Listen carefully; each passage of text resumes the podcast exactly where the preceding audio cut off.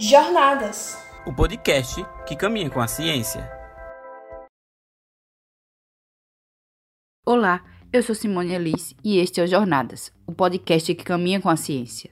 Uma produção dos projetos de extensão Web Rádio Porto do Capim e Espaço Experimental, da Universidade Federal da Paraíba. O Jornadas de hoje é muito especial, já que é o episódio final desta temporada. Vamos te trazer para mais perto e te mostrar como é feito o nosso podcast. E quem nos leva nessa jornada é a repórter Heloísa Araújo.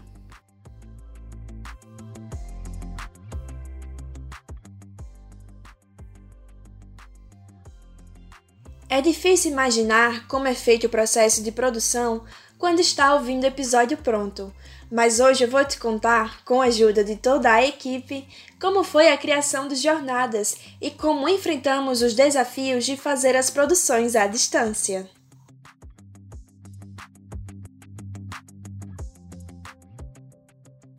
Como você já sabe, o Jornadas é uma produção conjunta de dois projetos de extensão, a Web Rádio Porto do Capim, do curso de Radialismo, e o Espaço Experimental, do curso de Jornalismo. Com a orientação das coordenadoras Norma Meirelles e Patrícia Monteiro, fizemos diversas reuniões online no mês de abril e maio para fazer a criação do podcast. Adilson Santana, o aluno bolsista do projeto Espaço Experimental, conta como foi o processo de criação da vinheta do programa. Heloísa e eu ficamos responsáveis por criar a vinheta do podcast, né? de início bateu logo um medo, porque a gente não fazia ideia, eu pelo menos eu não fazia ideia de como, é, de como seria criar uma vinheta. Aí Heloísa disse assim, ah, mas tem um aplicativo que você coloca algumas informações e ele gera.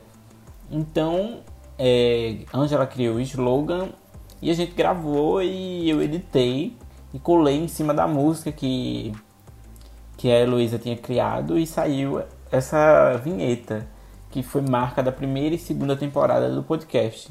Mas para criar uma identidade sonora é necessário mais que uma vinheta. Nesse sentido, as coordenadoras do projeto criaram um roteiro que serviu como base para os alunos de jornadas utilizarem nas produções. Assim, seguimos o modelo que sempre apresentamos para vocês. Além de seguir as orientações do roteiro, Talita França a bolsista do projeto da Web Rádio Porto do Capim também recebia auxílio das professoras na criação das pautas e dicas para melhorar a dicção nas horas de gravação. Participar dos jornadas foi bastante enriquecedor, porque eu cresci bastante, tanto como pessoa como profissional. Mas também foi um grande desafio para mim, porque sim, eu cresci com cada pauta, com cada produção, cada gravação mas diversas vezes eu tive vontade de desistir por achar que aquele não era o meu caminho. Mas com o auxílio da equipe, das professoras Norma e Patrícia, eu consegui né, crescer e junto com toda a equipe do podcast contribuir para a sociedade e para o UFPB, né, que é a nossa instituição. E o podcast Jornadas fez com que eu gostasse um pouco mais de áudio a cada produção que a gente fazia. Então, hoje eu sou apaixonada pelo rádio, graças ao podcast Jornadas e à Web Rádio Porto do Capim. E eu quero agradecer a toda a equipe, as professoras e também a você que esteve com a gente em todos os episódios. Muito obrigada. O Jornadas está além de ser apenas um programa produzido na universidade. O podcast é um espaço de interação, aprendizados e novas experiências. Ângela Duarte, aluna do curso de jornalismo e voluntária do projeto, teve seu primeiro contato com as produções radiofônicas nos Jornadas. Eu nunca tinha tido nenhuma experiência com radiojornalismo, com voz, nem nada, mas sempre foi uma área que eu sempre gostei muito, porque eu sempre gostei muito de fazer jornalismo com a voz. Então, quando me surgiu a oportunidade de entrar como extensionista pelo Espaço Experimental e logo após pelo podcast Jornadas, foi assim uma surpresa muito legal, porque é uma área que eu estava querendo muito experimentar já faz um tempo. E eu percebi que eu me desenvolvi muito, sabe? Eu apoio principalmente da professora Norma com a questão da oratória, ela me ajudou muito. Patrícia me ajudou muito com texto. E eu me sinto muito mais preparada depois de participar do, do Jornadas. Eu tenho muito orgulho de ter entrado justamente no começo e ter visto esse projeto tão lindo crescer. A pré-produção de cada episódio sempre foi bem planejada pelos alunos e com a supervisão das coordenadoras para que a produção ocorresse da maneira correta e como esperado. Em seguida, a pós-produção exigia horas intensas de dedicação de Luiz Monteiro, aluno voluntário do projeto, para fazer uma ótima edição e montagem do programa. A minha experiência com jornadas foi muito única. Eu nunca tinha participado de uma produção como essa antes e trabalhar com toda essa galera foi muito massa. Eu fiquei na parte da edição e editava a maioria dos episódios que eram responsáveis pela minha equipe. E só de ter que ter essa nova experiência, ter esse contato de edição, uma frequência maior, foi muito massa para mim. Apesar de nunca ter feito de fato um roteiro com jornadas, eu participei de perto junto com as meninas produzindo. Como sugerido pelas professoras Patrícia Monteiro e Norma Meirelles, os alunos trocavam de função na equipe técnica dos Jornadas para expandir os conhecimentos e adquirir novas técnicas.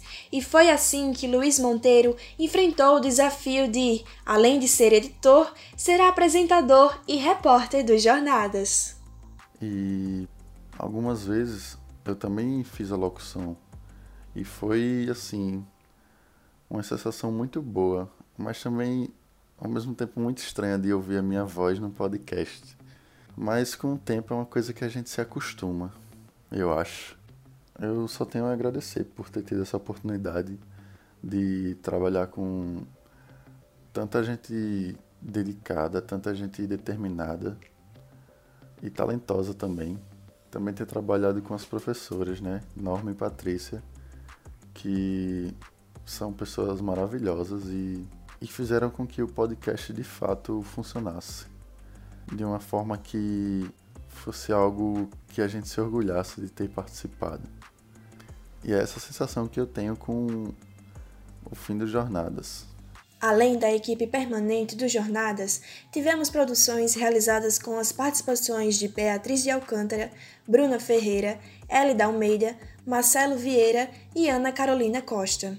Marcelo Vieira participou da primeira temporada do podcast como apresentador, repórter e foi responsável pela criação da identidade visual dos Jornadas.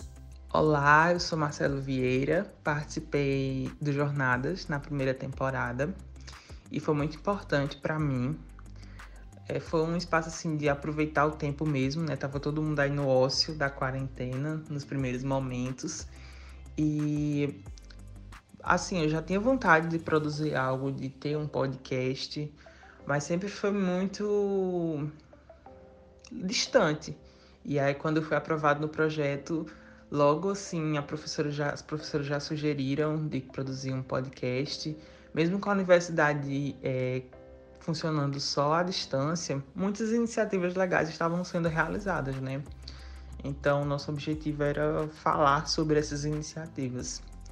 Eu participei também da criação da identidade visual e falando de jornadas como mergulho, como conhecer esses caminhos falar também do momento que a gente estava vivendo, que era um momento muito difícil. E aí eu, eu lembro que eu estava conversando com o Bruno, que também participa do projeto, e falei da gente é, escolher a cor azul, porque a cor, de acordo com a psicologia das cores, é a primeira cor que os bebês veem, é a cor do céu, e é uma cor que transmite segurança, transmite conforto. Aí eu, a gente escolheu essa cor e eu lembro também que teve um debate quando a gente estava criando as artes do podcast.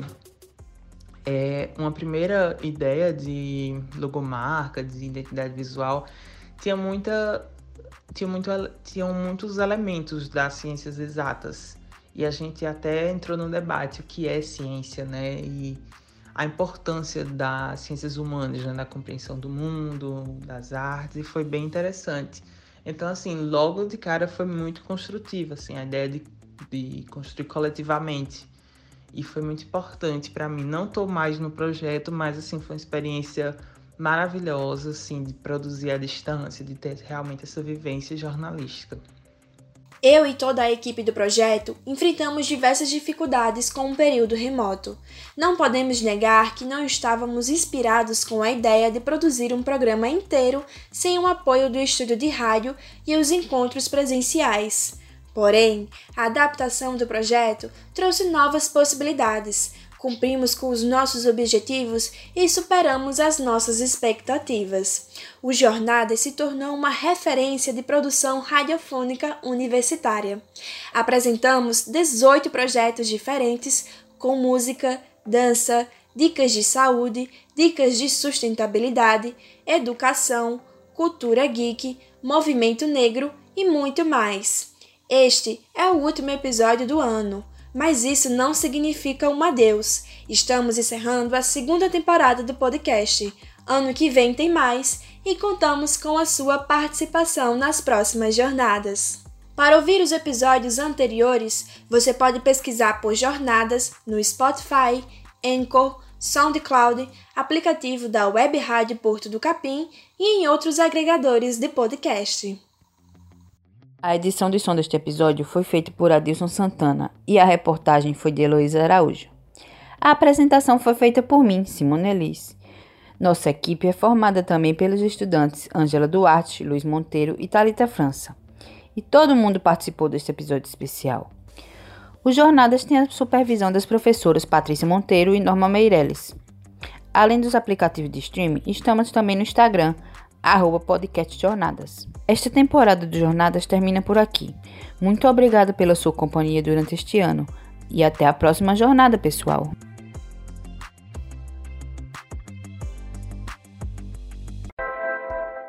Jornadas. O podcast que caminha com a ciência.